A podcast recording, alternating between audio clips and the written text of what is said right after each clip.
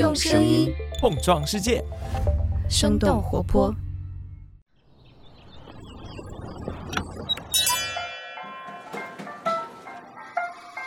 您的生动早咖啡好了，请慢用。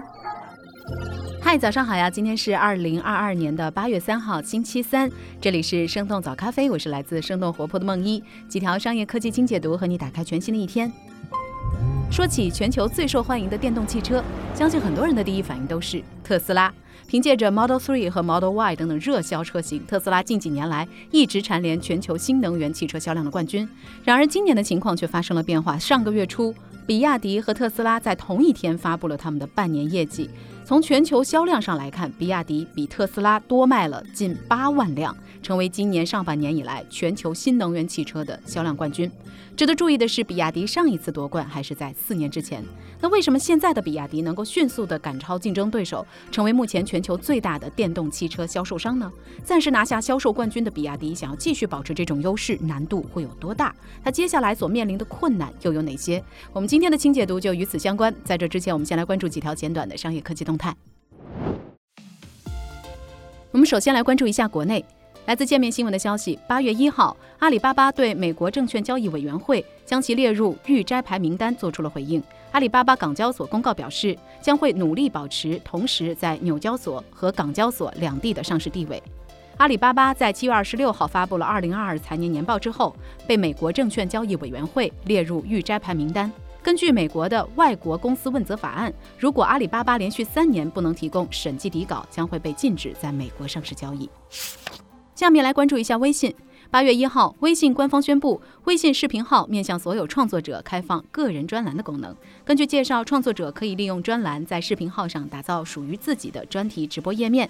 这个页面包括直播的安排、预告、回放以及个人介绍等内容。目前每个主播只能拥有一个个人专栏。就在今年年初，微信团队表示将会持续在流量变现等方面扶持创作者。创作者激励始终是内容平台竞争的重中之重。根据三十六氪的报道，快手团队在七月二十九号的时候宣布推出光合计划，其中包括上线创作者专属的 App、十亿现金以及千亿流量补贴。下面我们把目光转向国外，你是否想象过可以像点外卖一样点一台 iPhone 呢？来自品玩的消息，八月一号，苹果正式在美国等地区推出 Apple Store 零售店闪送服务。用户可以通过多付九美元（大约人民币六十块钱）的方式选择闪送下单，并且在两个小时之内拿到所订购的产品。在中国官网 iPhone 的选购页面当中，已经可以看到三小时送达服务的字样，但是这个服务目前还是没有正式上线。根据财经网援引埃森哲发布的聚焦中国九五后消费群体的报告，九五后的人群更加注重配送的速度，超过百分之五十的九五后希望在购物当天甚至是半天之内就可以收到货。这对于企业的运营、平台搭建和配送都提出了新的挑战。苹果将如何在中国落地闪送服务，值得进一步的关注。最后，我们来关注一下雅诗兰黛。八月二号，根据《华尔街日报》的报道，雅诗兰黛集团正在洽谈收购奢侈品牌 Tom Ford。交易金额可能超过三十亿美元，有望成为雅诗兰黛集团史上最大的一笔收购。不过，雅诗兰黛并不是 Tom Ford 这次唯一的求购方，目前还不能保证双方会达成协议。七月初，彭博曾经报道 Tom Ford 正在寻求出售。知情人士提到，雅诗兰黛对 Tom Ford 的美妆业务尤其感兴趣，已经与这一业务达成了长期授权许可，并且可能接着寻求服装系列的授权。当然，雅诗兰黛也一直是一个活跃的收购者。二零一九年，雅诗兰黛收购了韩国护肤品牌 Dr. Jart 及其母公司。去年又以十亿美元的价格收购了加拿大美容品牌 DCM 的多数股权。那以上就是值得你关注的几条商业科技动态。别走开，我们在一条小小的早咖啡动态之后，马上和你一起来聊聊比亚迪的销量为何能够超越特斯拉？他们想要继续保持这种优势，难度有多大？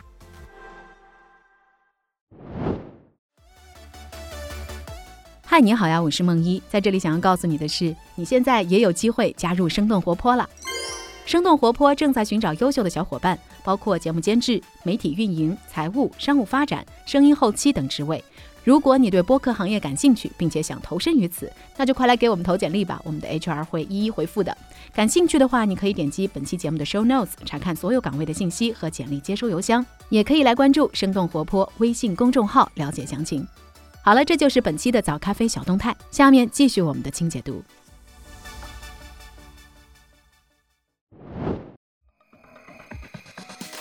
欢迎来到今天的新解读。就在上个月初，比亚迪和特斯拉在同一天发布了他们今年上半年的销售业绩。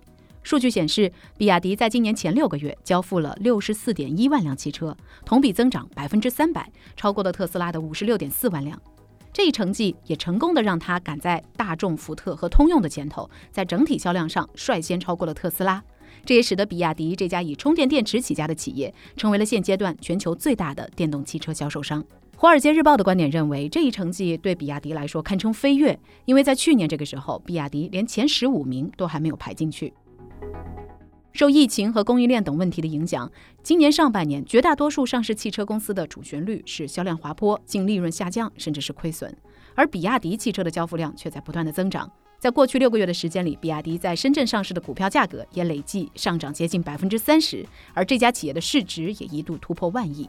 虽然比亚迪的销售主要集中在国内市场，在今年前五个月仅仅出口了三千三百辆汽车，但是这家公司也有着很大的国际雄心。根据了解，比亚迪已经在欧洲、日本和印度销售电动巴士，而且正在着手在欧洲、澳大利亚、拉丁美洲还有菲律宾来推出车型。上个月初，他们还和一家荷兰的汽车经销商签署了一项协议，将会首次在欧洲大规模的推出车型。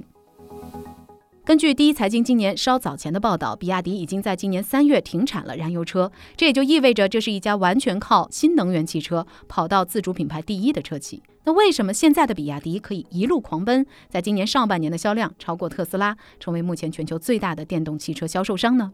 原因之一，比亚迪受今年上半年疫情风控措施的影响比较小。今年上半年以来，疫情引发的各种举措严重影响了比亚迪的一些竞争对手，特斯拉、大众、丰田等车企在上海以及长春的工厂被迫停工停产，而其他依赖产自这些地区零部件的汽车制造商也因为生产和交付中断陷入了困境。在上海三月以来的疫情期间，特斯拉完全停产了二十二天。根据数据提供商 EV Volumes 估计，疫情防控措施使特斯拉损失了八万到十万辆汽车的产量。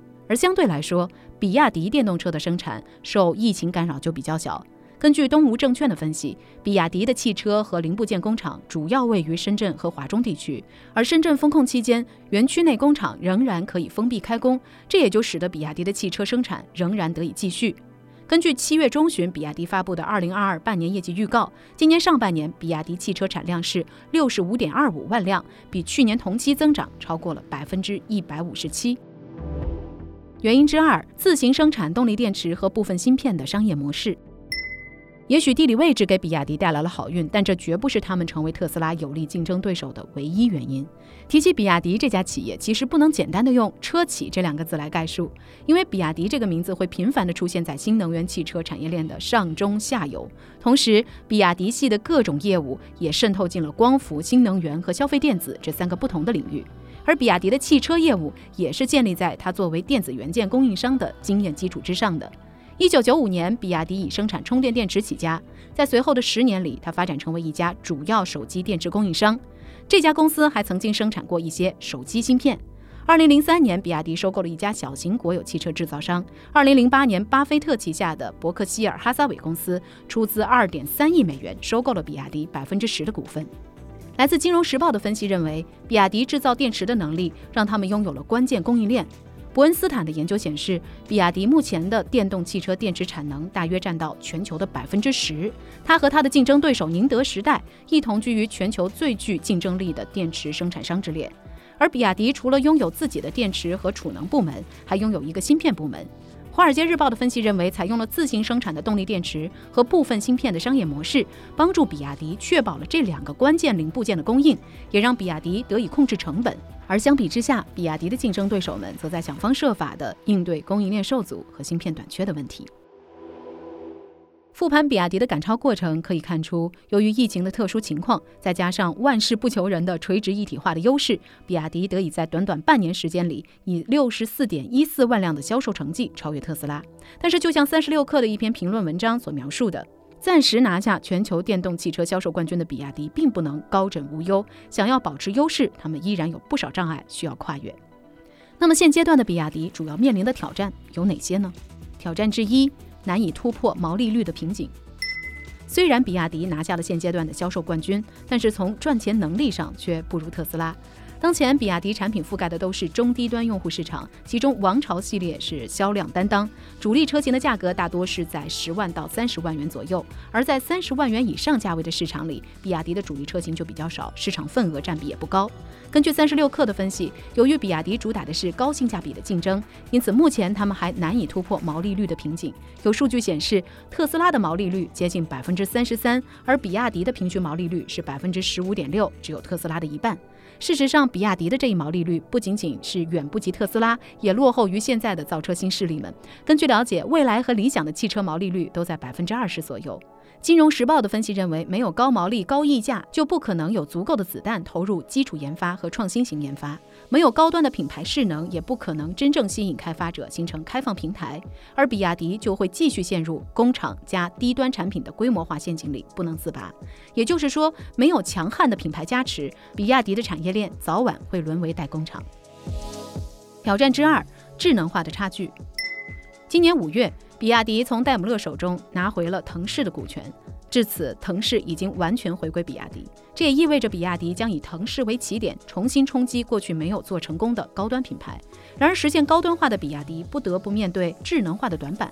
根据中国消费者网今年上半年的测评统计，在辅助驾驶的测评当中，比亚迪总体表现不佳。在人身安全密切相关的紧急避险指标当中，比亚迪汉 EV 更是排名垫底，不及哪吒 U Pro。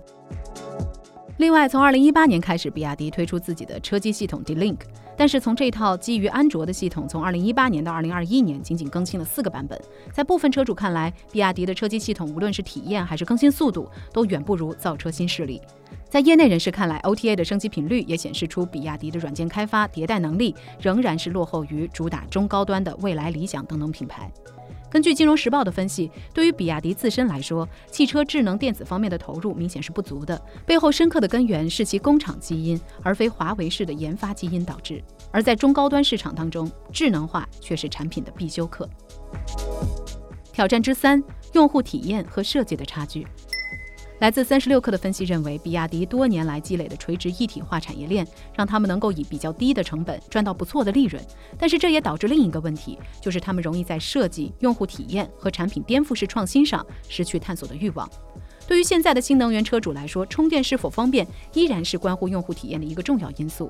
特斯拉、蔚来、小鹏等等车企目前都已经具备了自身的补能网络，而已经完成了新能源转型的比亚迪，在补能体系上却一直落后于对手，特别是在超充网络的建设上，比亚迪更是处于停滞的状态。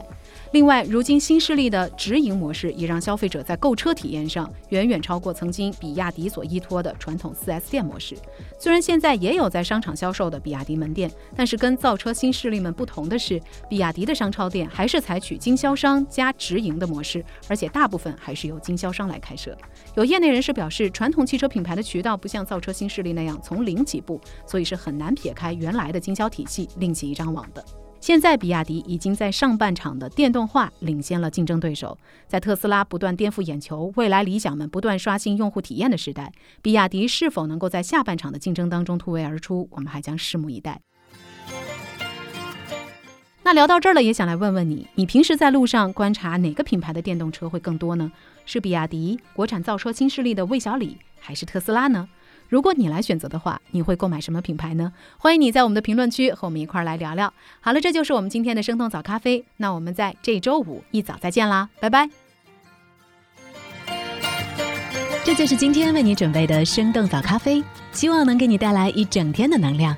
如果你喜欢我们的节目，欢迎你分享给更多的朋友，这会对我们非常有帮助。同时，你也可以在公众号和微博搜索“生动活泼”，声是声音的声，这样就可以了解更多与我们节目相关的信息啦。生动早咖啡，期待与你下次再见。